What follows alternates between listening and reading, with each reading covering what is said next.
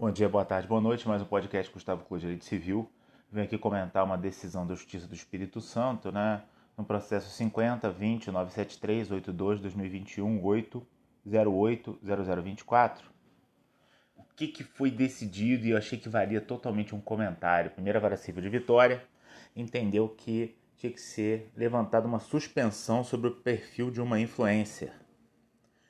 É, o interessante nesse processo, no meu entender, é que o tipo de argumento que foi usado é bem diferente, né?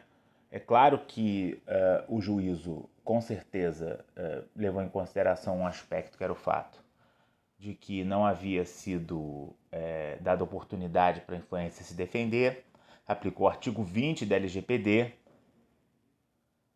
é, criticou o algoritmo, dizendo que o algoritmo havia reconhecido questões ali que não que não eram pertinentes, né? Porque eram fotos da de família nua e tal, e eles olharam nudez e na verdade eram fotos assim inocentes dos familiares nus e tal. É uma influência que, que trabalha nessa pegada de, de família, de, de cura, de empoderamento e tal.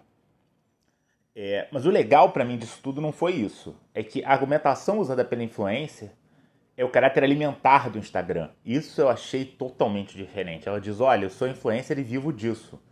Mais do que violar apenas o 20 da LGPD, mais do que violar a garantia do substantial do process, né? ninguém vai ser privado dos seus bens ou da sua propriedade sem o devido processo legal, ela alegou o caráter alimentar do Instagram. Disse: olha só, eu vivo do Instagram. Suspender o Instagram sem me, dar, sem me dar o direito de defesa é tirar o meu ganha-pão.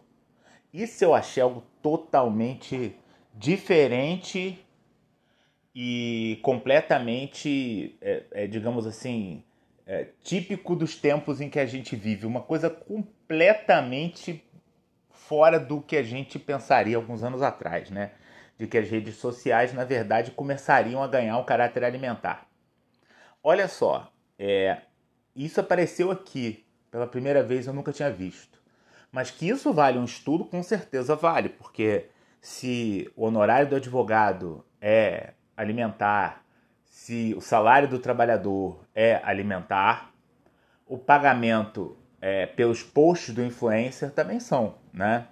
E isso é, é, é, algo revelador do momento diferente, como eu já havia dito, que nós vivemos, tá? Me parece que a decisão está totalmente correta, concordo com a decisão, não se pode suspender a conta de alguém, veja bem, não é retirar o post. Retirar um post tudo bem, mas a conta foi suspensa, né? E a pessoa perde o acesso, sem que a pessoa tenha o direito de apresentar uma defesa, explicar que aqueles posts eram inocentes, ou mesmo se oferecer para tirar um post, mas não perder a conta, né?